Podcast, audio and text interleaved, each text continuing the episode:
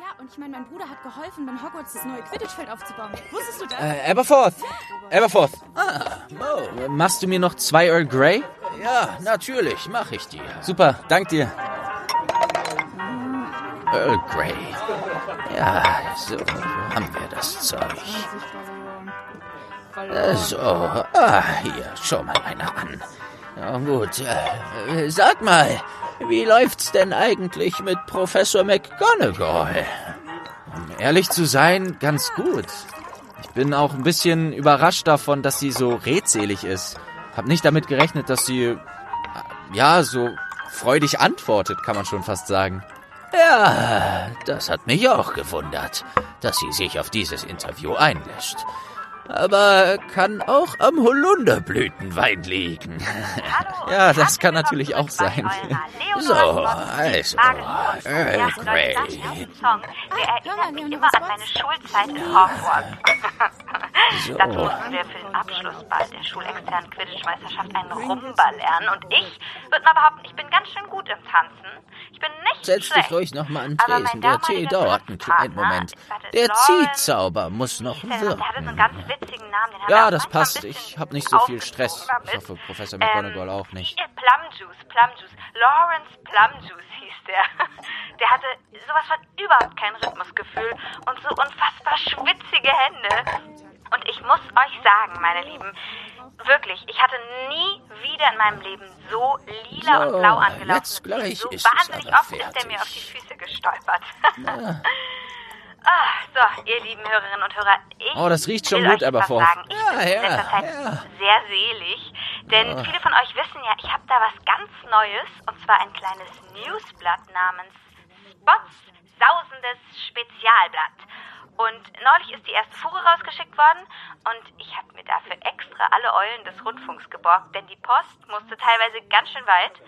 Und ich habe mir auch einen ganz besonderen ausgeborgt, und zwar Hubert, unseren Langstreckenkauz, wie wir ihn ganz gerne mal nennen. Und der hat mit langen Strecken keine Probleme und konnte überall hinfliegen, um euch dieses Spezialblatt vor die Tür zu werfen.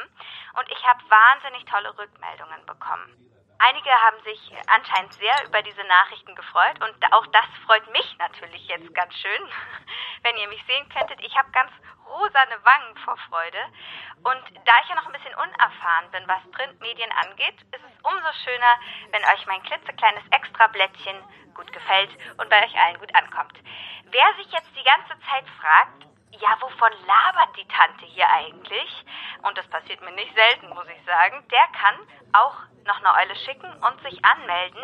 Und dann gibt's ein frisch gedrucktes Spezialblatt ein paar Tage später direkt im Briefkasten. Ich habe nämlich gleich noch einen dicken Batzen pressen lassen, aber mein Büro hier oben im Turm beim Magischen Rundfunk ist so klitze, klitze klein. Jetzt muss ich auf diesem Stapel Spezialblätter sitzen. Also ich habe den Hocker rausgeschmissen und sitze jetzt wortwörtlich auf diesem Papier.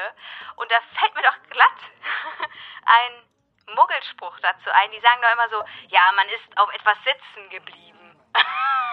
Aber so ist es natürlich hier nicht gemeint. Hier kommen die Anfragen nur so rein und das freut mich. Aber jetzt Schluss mit dem Gelaber. Ich habe jetzt gleich nach der Musik ein ganz besonderes Pastetenrezept für euch. Wenn ihr eine angeditschte Birne, einen verschimmelten Apfel oder sogar fast vergorene Beeren zu Hause habt, dann bitte nicht wegschmeißen. Dieses süß-herzhafte Pastetenrezept nach heileren Art wird euch vom Hocker hauen oder vom Stapel Blätter in meinem Fall. Aber gleich dazu mehr. Jetzt gibt's erstmal was auf die Lauscher. Viel Spaß mit der Band, die den witzigen Namen trägt, die buckligen Biester von Broomville. Und dann hören wir uns nach der Musik. Ich freue mich schon wahnsinnig auf euch. Eure Leonora Spott für den magischen Rundfunk.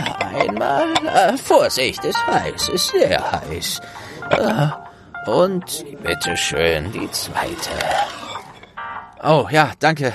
Äh, Geht das, Mo? Geht das so? Ja, ja, passt. Dank dir, dank dir. Aberforth, Aberforth, du mir mal noch ein Schlammköpfchen. Ah, Morak, natürlich. Sag, wie geht es eigentlich deinem Vater? Und mein Vater geht gut. Also Leute, ich habe euch zu dieser Folge noch gar nicht begrüßt. Erstmal, ey, voll schön, dass ihr wieder mal zuhört. Das macht mich sehr glücklich. Danke für die ganzen Kommentare, die ihr schreibt. Ich bin jetzt wieder hier hinten am Zimmer angekommen und werde das Interview mit Professor McGonagall weiterführen. Also viel Spaß damit. So.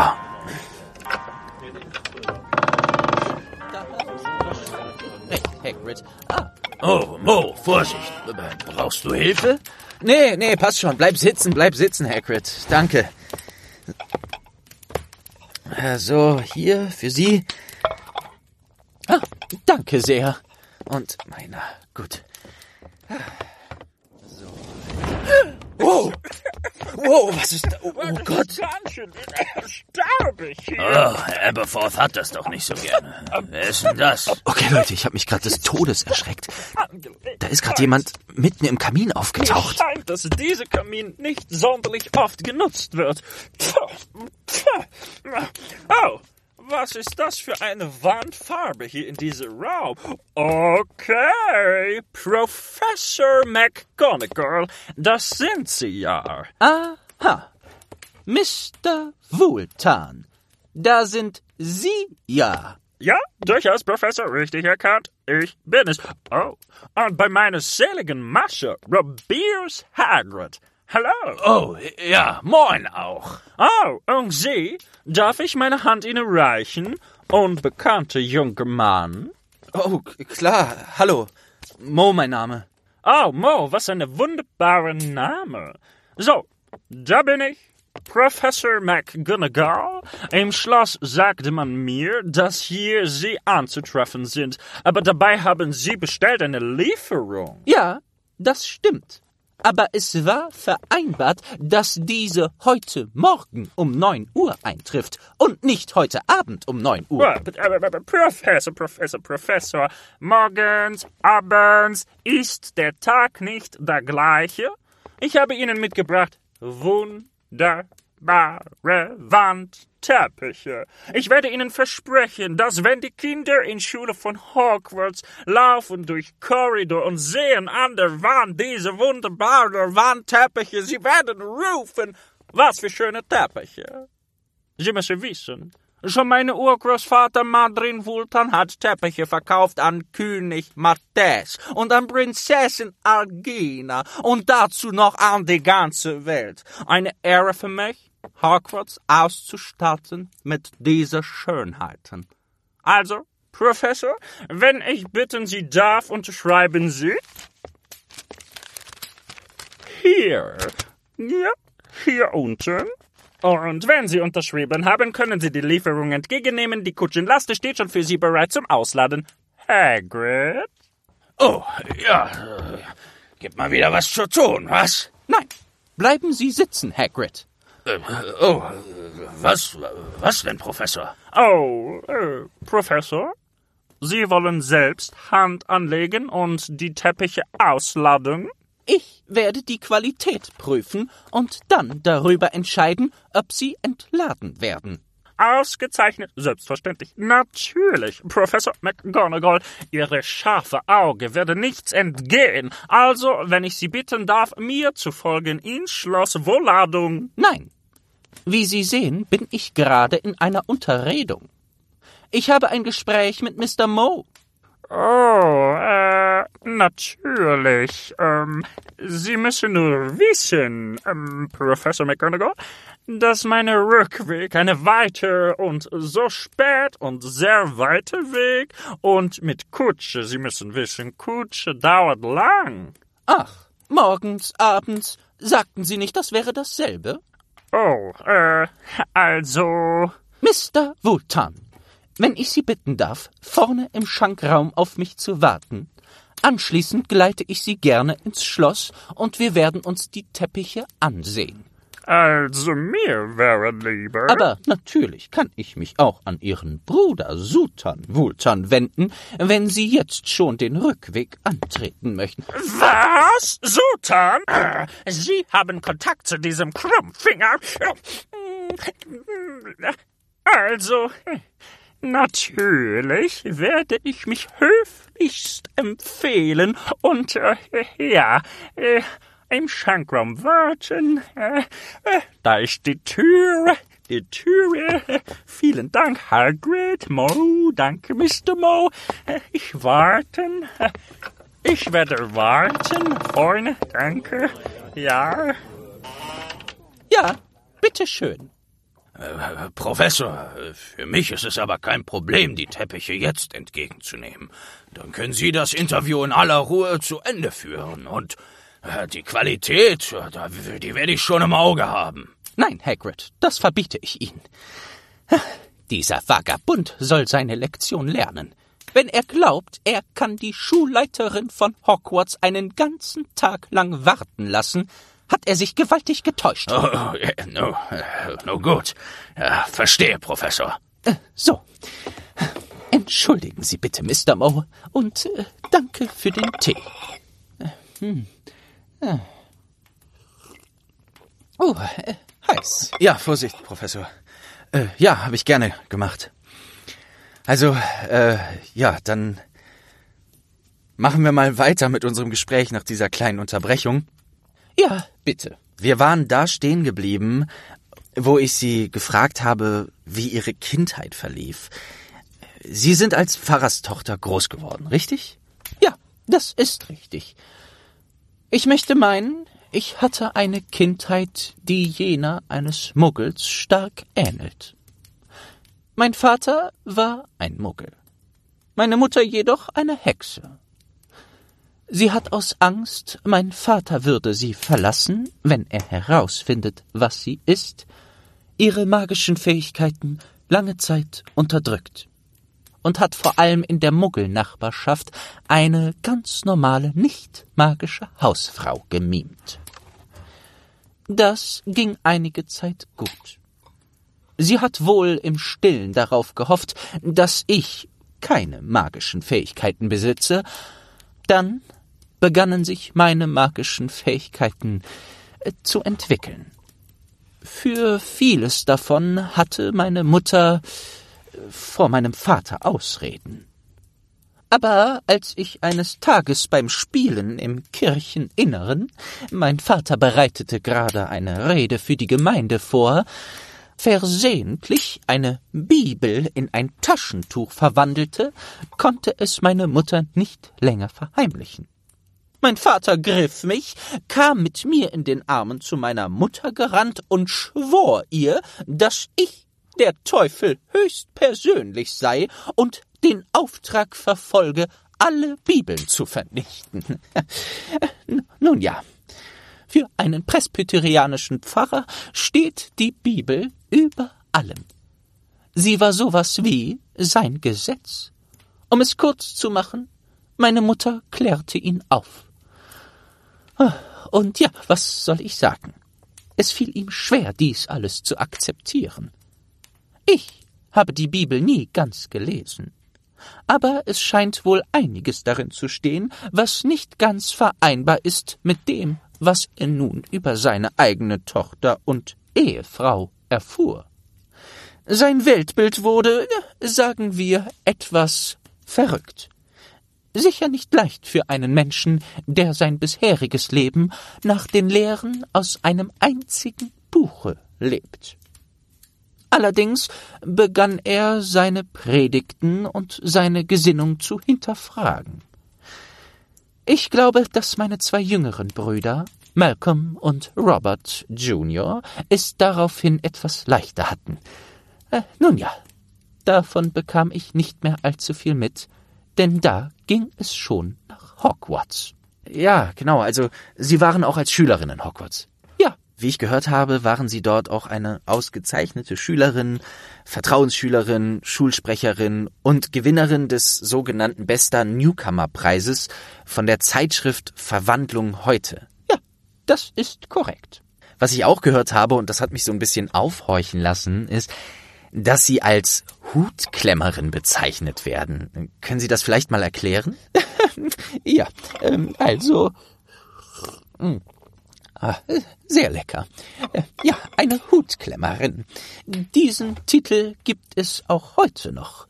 So nennt man die Schüler oder Schülerinnen, die den sprechenden Hut bei der Auswahl in die verschiedenen Schulhäuser ungewöhnlich lange aufhaben. Wie lange hatten Sie den Hut auf? Ich glaube irgendetwas zwischen fünf und sechs Minuten, was einem natürlich wie eine halbe Ewigkeit vorkommt, wenn man bedenkt, dass die gesamten Augen der Schule auf einen ruhen.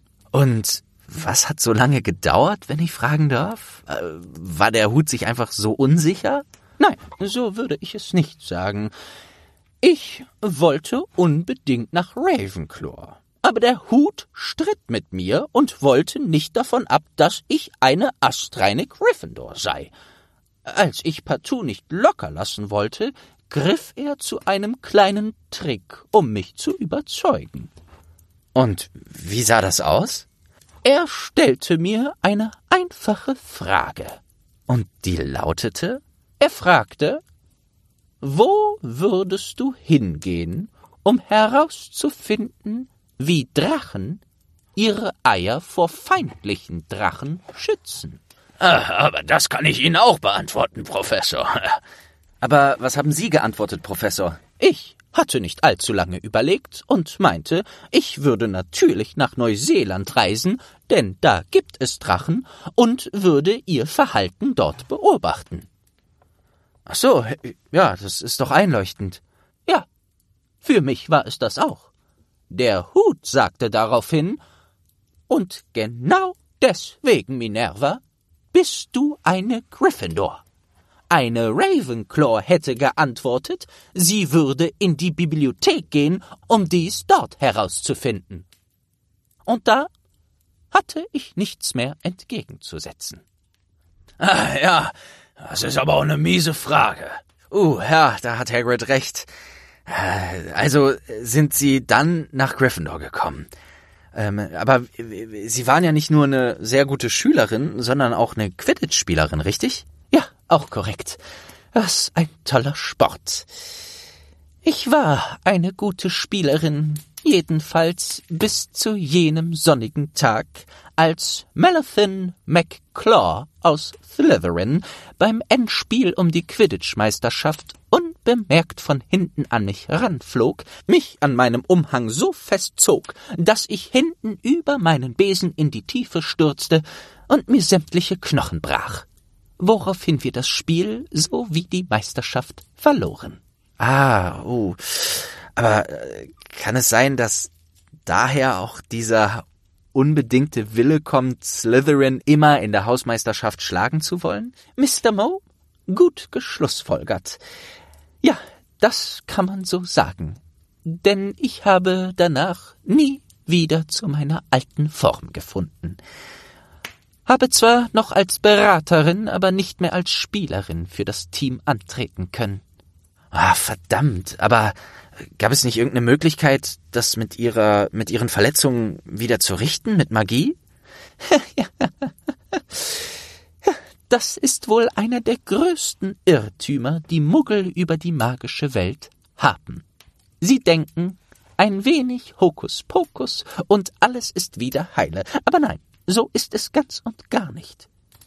Der Beruf der Heilerin oder des Heilers bedarf einer nicht zu unterschätzenden Ausbildung. Zur damaligen Zeit arbeitete noch keine Poppy Pumphrey im Krankenflügel. Sie hätte sicherlich einiges mehr retten können. Zu meiner Zeit arbeitete Danical Talon Frey, der nebenbei auch Aufgaben als Hausmeister übernahm.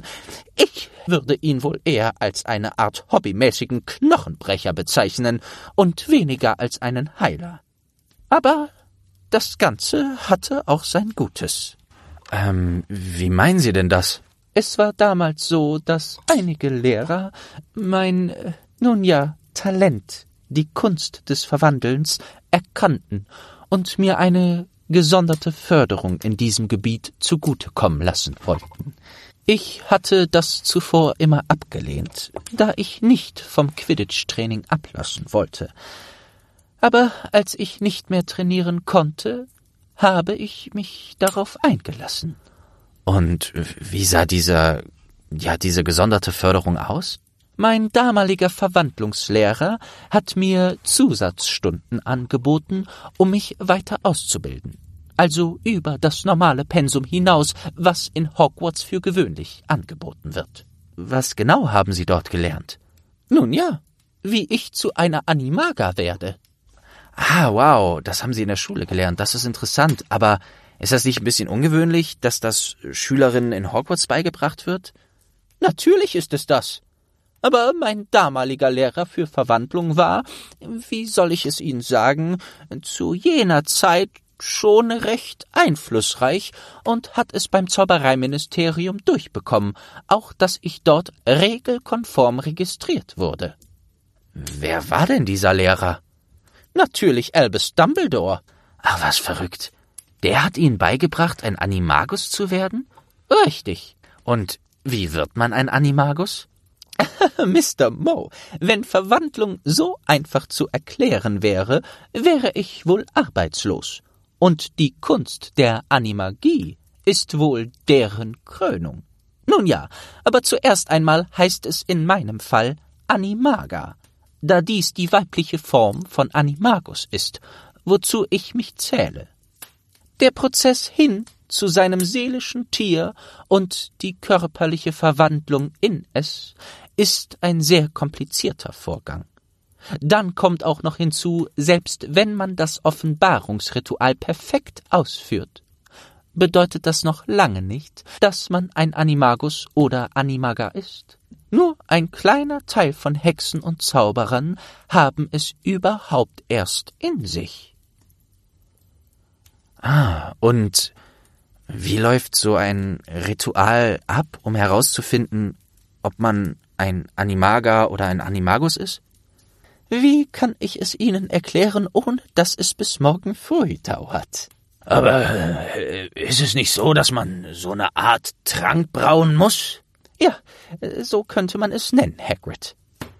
Und dafür muss man doch so ein Alraunblatt im Mund mit sich rumtragen, habe ich gehört. Was muss man? Ja, auch richtig, Hagrid.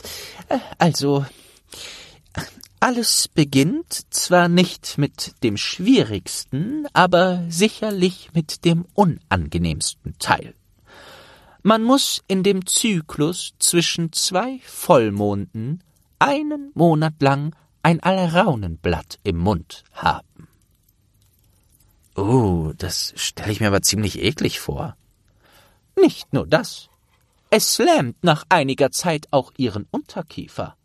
Und man kann kaum sprechen, aber der Sinn ist, dass sich das Alraunenblatt mit ihrem Speichel vollsaugt.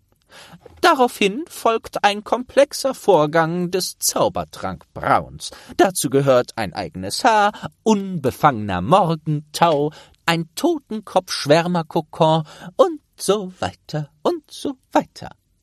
Jedoch, bevor sie überhaupt zum Brauen kommen, kann es schon wieder vorbei sein. Denn wenn man das Alraunenblatt einen Monat im Mund hatte, der Monat rum ist und es ist wieder Vollmond, jedoch der Himmel ist bedeckt, ist es wirkungslos, da das Alraunenblatt in einem Kristallfläschchen im Mondschein abgefüllt werden muss.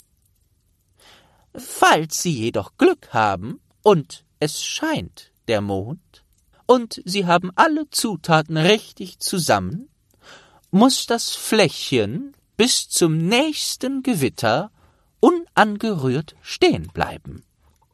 Und bis zu diesem Gewitter, wann auch immer das sein mag, bei mir dauerte es über einen Monat, muss man jeden Abend seinen Zauberstab gegen das eigene Herz halten und die Worte Amato, Animo, Animato, Animagus sprechen. Immer und immer wieder, jeden Abend. Zum Glück war ich so einen Ritus aus der Kindheit gewohnt, wo ich mit meinem Vater jeden Abend an der Bettkante ein Gebet sprach. Aber wenn man es nur einmal auslässt, muss man die ganze Prozedur von vorne beginnen. Kommen Sie noch mit, Mr. Moe? Oh, äh, ja, also das ganze Trankbrauen und Mond und äh, also ich kann es mir grob vorstellen, aber auf jeden Fall, so viel weiß ich, ist es sehr kompliziert.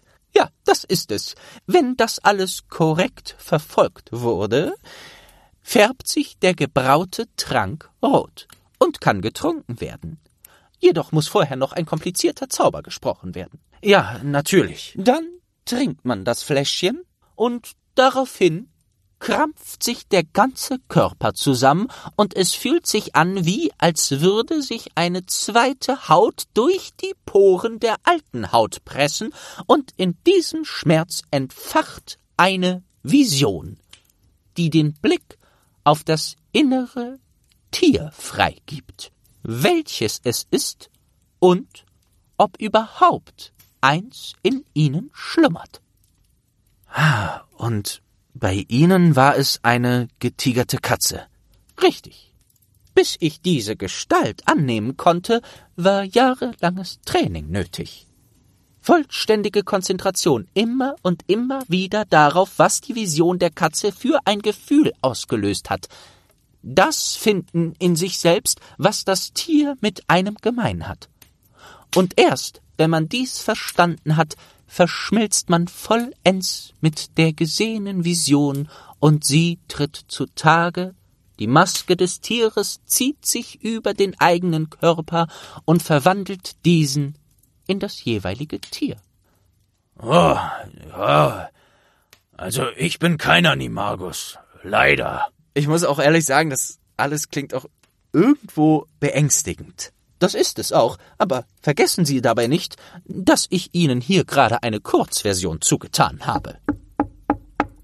Äh, ja, wer ist da? Äh, hallo, äh, Professor McGonagall. Eine kurze Frage. Hätten Sie vielleicht jetzt... Nein, Mr. Vultan. Ich habe Ihnen gesagt, ich komme nach vorne, wenn ich mit diesem Gespräch fertig bin. Ja, ja das haben Sie. Ja, natürlich. Ja, Dankeschön. Ja, der, der lässt aber auch nicht locker. Nun ja, ich sag mal so. Ich glaube, der kennt das einfach nicht, warten zu müssen. Selber schuld. Professor, ich habe noch ein paar Fragen von unseren Zuhörerinnen und Zuhörern. Äh, das sind sehr unterschiedliche Fragen, aber ich würde mich freuen, wenn Sie vielleicht ein paar von denen beantworten könnten. Gerne. Jedoch, wenn Sie nichts dagegen haben, werde ich die Antwort etwas kürzer fassen. Ja, total. Also ich find's eh sehr toll, dass Sie so ausführlich geantwortet haben bis jetzt. Also gerne kurze Antworten. Äh, ich fange mal an. Also? Äh, ja, also ähm, ich nehme mal einfach eine raus. Äh, so, hier. Äh, wie sieht Ihre aktuelle Beziehung zu Ron, Hermine und Harry aus? Ah, äh, Gut, würde ich meinen. Ich habe zu allen dreien immer wieder Briefkontakt gehabt nach der Schlacht. Äh, zudem habe ich sie auf einigen Beerdigungen wieder getroffen. Äh, äh, Miss Granger war erst vor kurzem hier, um zu erbitten, das siebte Schuljahr noch abschließen zu können. Ach, und? Natürlich habe ich zugesagt eine der besten Schülerinnen, die Hogwarts je gesehen hat. Äh, ihr kann man solch eine Bitte doch nicht verwehren. Ich habe gehört, also äh, eben durch Zufall, als Sie mit Aberforth gesprochen haben, da haben Sie gesagt, dass Hermine äh, mit die meisten UTZs bekommen hat, die je jemand in Hogwarts bekommen hat, aber UTZs bekommt man doch erst im siebten Jahr. Äh, ach, habe ich das gesagt? Das ist natürlich Schwachsinn. Sie hat noch keine Prüfung abgelegt. Ähm, äh, nun ja, aber sagen wir so, vielleicht habe ich ja doch hellseherische Fähigkeiten. Ja, Professor, da schließe ich mich an. Diese Zukunft sage ich auch voraus. okay. Äh, was ist denn mit den anderen? Gehen die auch nach Hogwarts, also für das siebte Schuljahr? Nein. Das ist eine einmalige Situation in der Geschichte von Hogwarts aber aufgrund der Vorkommnisse wurden alle Schülerinnen und Schüler, die ins siebte Schuljahr hätten kommen sollen, von der Schulpflicht befreit und müssen das siebte Jahr nicht nachholen. Die Hauslehrer haben individuelle Zeugnisse ausgestellt, welche für den weiteren Werdegang der Schüler und Schülerinnen gedacht sind. Äh, das ist ja eine ganz gute Lösung. Aber auf dringliches Bitten hin, wie zum Beispiel bei Miss Granger, verwehren wir eine Wiederaufnahme natürlich nicht. Ja, das finde ich gut zu wissen, weil das habe ich mich nämlich auch schon lange gefragt, wie damit umgegangen wird. Ähm, ja, dann hier, äh, ah, äh, mal was ganz anderes. Gibt es eigentlich eine Hauselfenschule, so ein Hauselfen-Hogwarts? Nein. Hauselfen lernen von ihren Familien. Gut, äh, was macht eigentlich der Orden des Phönix? Besteht er noch? Ja, durchaus. Äh, wir werden ihn etwas neu strukturieren müssen, aber es werden bald wieder Versammlungen stattfinden. Selbst wenn es bei dem Frieden bleiben sollte, sollte es immer eine Organisation geben, die neben dem Ministerium agiert. Okay. Hm. Haben Sie Kontakt zu den anderen Zauberschulen? Wie ist dort die Lage? Kontakt habe ich, aber wie die aktuelle Lage ist, kann ich Ihnen momentan nicht sagen. Aber die wichtigen Dinge bekomme ich natürlich mit. Gut, ähm, wie geht es Peeves? Ist er noch in Hogwarts? Natürlich ist Peeves in Hogwarts. Wer sollte Filch denn sonst so sehr auf die Nerven gehen? Der geht nicht nur Filch auf die Nerven. Äh, irgendwie freut mich das zu hören. Äh, also, was macht Professor McGonagall in ihrem Urlaub? Ich besuche meine Brüder, Malcolm und Robert. Ich kann Ihnen nur sagen, im zunehmenden Alter wird mir Familie immer wichtiger. Wir sind sehr unterschiedliche Geschwister, aber kein Bund ist fester als der Bund der Familie. Erst in den letzten Jahren habe ich gemerkt, dass es sich lohnt, dafür zu kämpfen. Gut, ähm, dann eine weitere Frage. Werden Kinder, welche eventuell von ihren Todessereltern zu Mittäterschaft gezwungen wurden, wieder oder überhaupt in Hogwarts aufgenommen? Ah, das ist eine schwierige Frage. Ab wann ein Mensch etwas aus freien Stücken oder aus Zwang tut? Ab wann ist jemand strafmündig? Ich habe eine Delegation in den Schulrat berufen, die sich genau mit solchen Fällen auseinandersetzt. Und betroffene Schüler oder Schülerinnen werden nun vorher Besuch von dieser Delegation bekommen. So schnell wird kein Todesser mehr Hogwarts betreten. Aber wie gehen Sie in der Schule mit Indoktrination um? Also Kinder, die durch Manipulation plötzlich Todessergedanken propagieren. Wir bieten ihnen an, ein Teil der freien magischen Gemeinschaft zu sein. Und in dieser gelten Regeln, an die es sich zu halten gilt. Wir werden ihnen auch die Vorteile davon zeigen, nämlich Gemeinschaft und Fürsorge. Aber jeder Mensch ist frei, auch einen anderen Weg zu gehen. Und wir werden niemanden mit Gewalt davon abhalten, dorthin abzudriften. Aber natürlich haben wir als Schule die Aufgabe dafür zu sorgen, dass es erst gar nicht so weit kommt. Nachvollziehbare Antwort.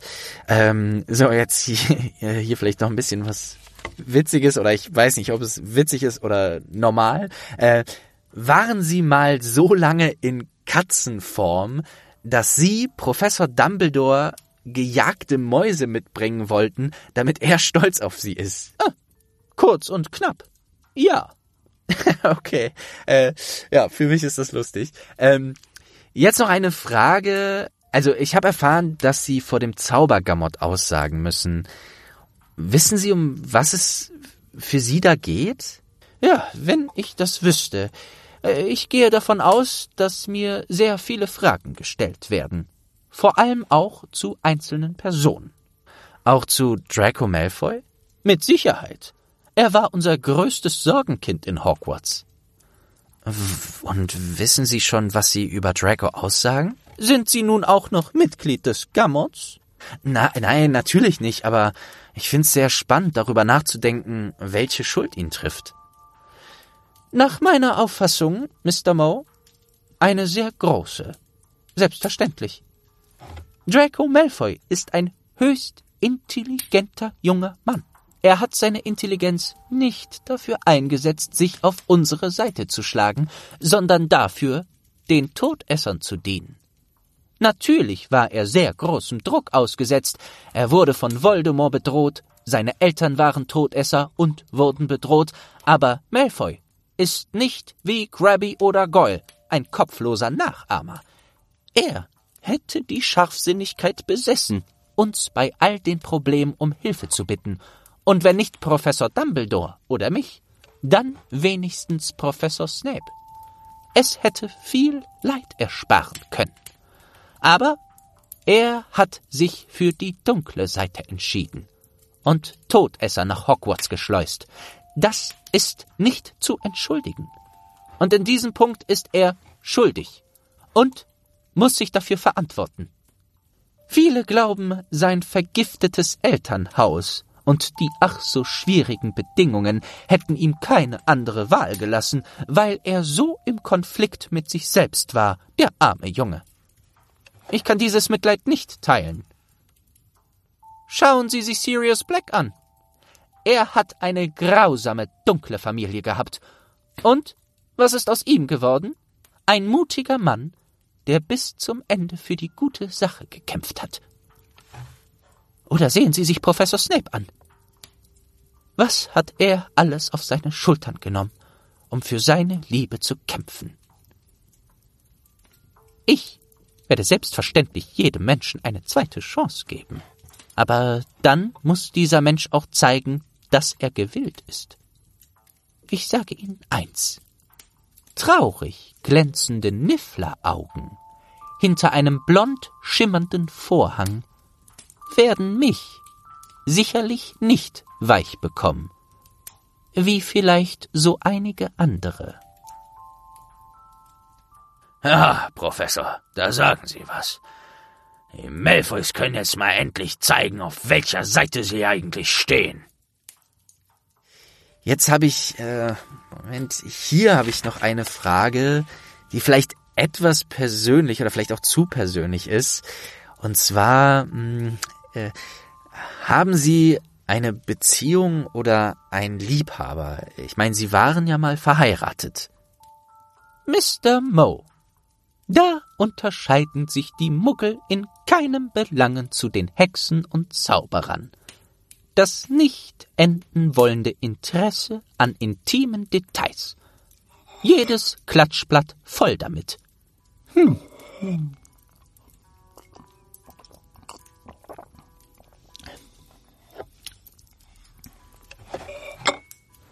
Nur wieso? Ist es der Spiegel der Liebe, der in unseren Köpfen immer und immer wieder zum Vorschein kommen muss, nur um zu erkennen, dass wir bei Sonnenuntergang wieder und wieder nur uns selbst darin erkennen? Ist es die Sehnsucht nach einer Antwort vor jener, vor welcher wir Angst haben, aber dessen Essenz uns nur dieses eine Spiegelbild geben kann? Nein, Mr. Moe. Ihre Frage hat nur mich selbst zu interessieren. Wenn Sie, ich oder sonst jemand Hilfe benötigt, sein Spiegelbild zu erkennen, soll dieser das auch so formulieren. Denn in meinem werden Sie nichts erkennen. Okay. Ähm. Ja. Ja. Ähm. Und vielleicht, ja, ich glaube, vielleicht beenden wir diese Folge heute mit diesen Worten. Vielen herzlichen Dank, Professor McGonagall, für dieses Interview. Mit größtem Vergnügen.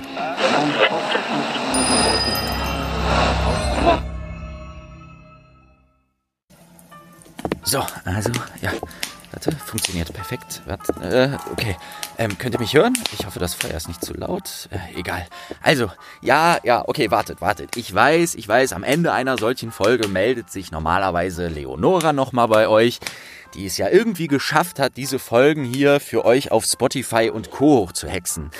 Und Halleluja, bei Merlins löchrigen Socken wie nice supportet ihr bitte diesen Podcast hier mit Sternchen und Kommentaren und so weiter.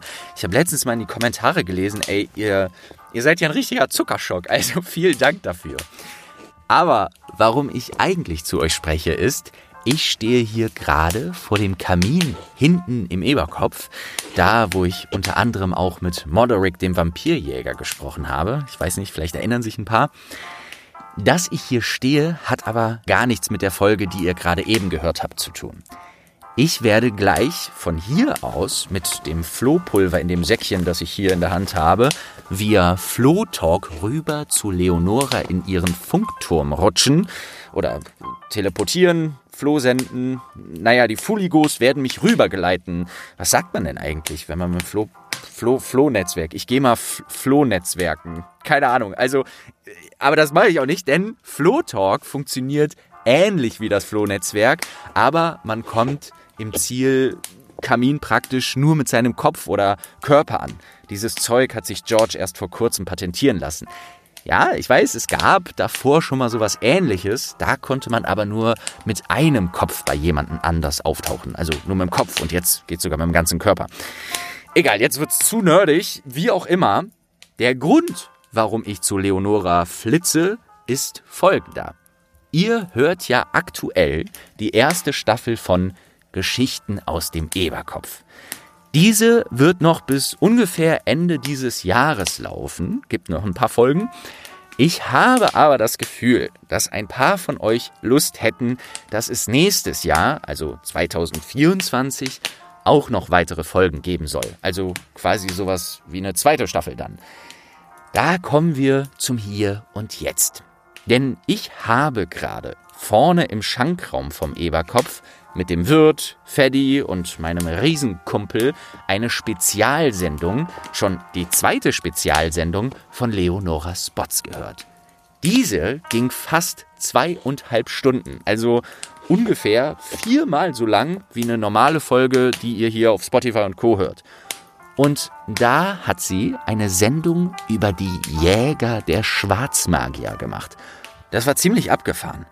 Und deswegen melde ich mich hier kurz nochmal bei euch, denn ihr könnt diese Spezialsendung ab heute, also dem 15.11.2023, auf moentertainment.de vorbestellen. Alle, die es bis zum 1.12. vorbestellen, bekommen noch ein kleines Eberkopf-Goodie dazu, denn so eine coolen hölzernen Eberkopf-Untersetzer. Diese Spezialfolge, von der ich rede, spielt in der komplett unbekannten Ausbildungsstätte Gimmelbone and Bromsbury. Dort, wo die Jäger ausgebildet werden, die sich um die Schwarzmagier kümmern. Ja, ich weiß, einige von euch denken sich jetzt sicher, oh Mann, wieso gibt's das Ganze nicht auch auf Spotify? Dazu ganz kurz. Wir versuchen euch mit Geschichten aus dem Eberkopf natürlich einen frei zugänglichen Podcast zu liefern. Aber leider sind die Produktionskosten von diesem Podcast hier ziemlich hoch, weil es, nun ja, es ist halt ein Hörspiel-Podcast. Da gehört eine ganze Menge mehr dazu. Ticket zum Eberkopf muss gebucht werden, die Übernachtung hier, wieder nach Hause fahren, den Sound bearbeiten, Spuren neu aufnehmen, magische Tonaufnahmen umwandeln und natürlich der ganze Feuerwhisky. Also Leute, ja, und damit wir den Podcast nächstes Jahr auch weitermachen können, müssen wir eben Wege finden, um das Ganze zu finanzieren. Das geht einmal über Patreon, das wisst ihr, und danke an alle, die da schon am Start sind und das supporten. Und eben auch darüber, dass wir solche Spezialsendungen machen. Das heißt, ihr bekommt hier Folgen for free und mit den Spezialfolgen unterstützt ihr das Projekt. Ich glaube, das ist irgendwie verständlich. Wenn dieses Konzept, das ich euch gerade hier vorgestellt habe, gut bei euch ankommt, kann ich mir eben auch vorstellen, dass es nächstes Jahr weiter mit Eberkopf-Folgen gehen kann. Könnt ihr mal in die Kommentare schreiben, wie ihr das so findet. Ich weiß, in der Muggelwelt leben wir in einer Zeit, wo man möglichst alles for free haben möchte. Das ist aber für ja, so ein kleines Hörspiellabel wie Mo eins ist sehr schwer möglich, weil für mich bei so einer Folge eins bis zwei Arbeitswochen draufgehen. Also seid nicht böse deswegen. Es ist ja bald auch Weihnachten und vielleicht ist es ja auch ein schöner Geschenkewunsch für Leute, die sich für diese Spezialfolge interessieren. Die nächste Folge ist dann am 1.12 wo ich Leonora besuchen gehe. Das ist eine unplanmäßige Folge, wo wir dann noch ein wenig über die Spezialfolge Jäger der Schwarzmagier quatschen, darüber, warum Leonora eine Boatruckle-Zucht hat und irgendwie ständig Stress mit denen und ob sie nächstes Jahr noch beim Magischen Rundfunk arbeitet und ob sie auch Lust hat, nächstes Jahr noch hier beim Podcast dabei zu sein. Ja, das war's jetzt von mir. Leute, danke fürs Zuhören. Äh, ich schaue mir jetzt mal an, wie das hier mit dem Flow Talk richtig funktioniert. Aberforth hat mir das eben erklärt, aber ähm, ich. Wie viel, wie viel muss ich dann. Naja, äh, so, e egal. Also, wünscht mir Glück. Wir hören uns dann schon bald wieder. Ciao. Mo Entertainment. Lass uns was hören.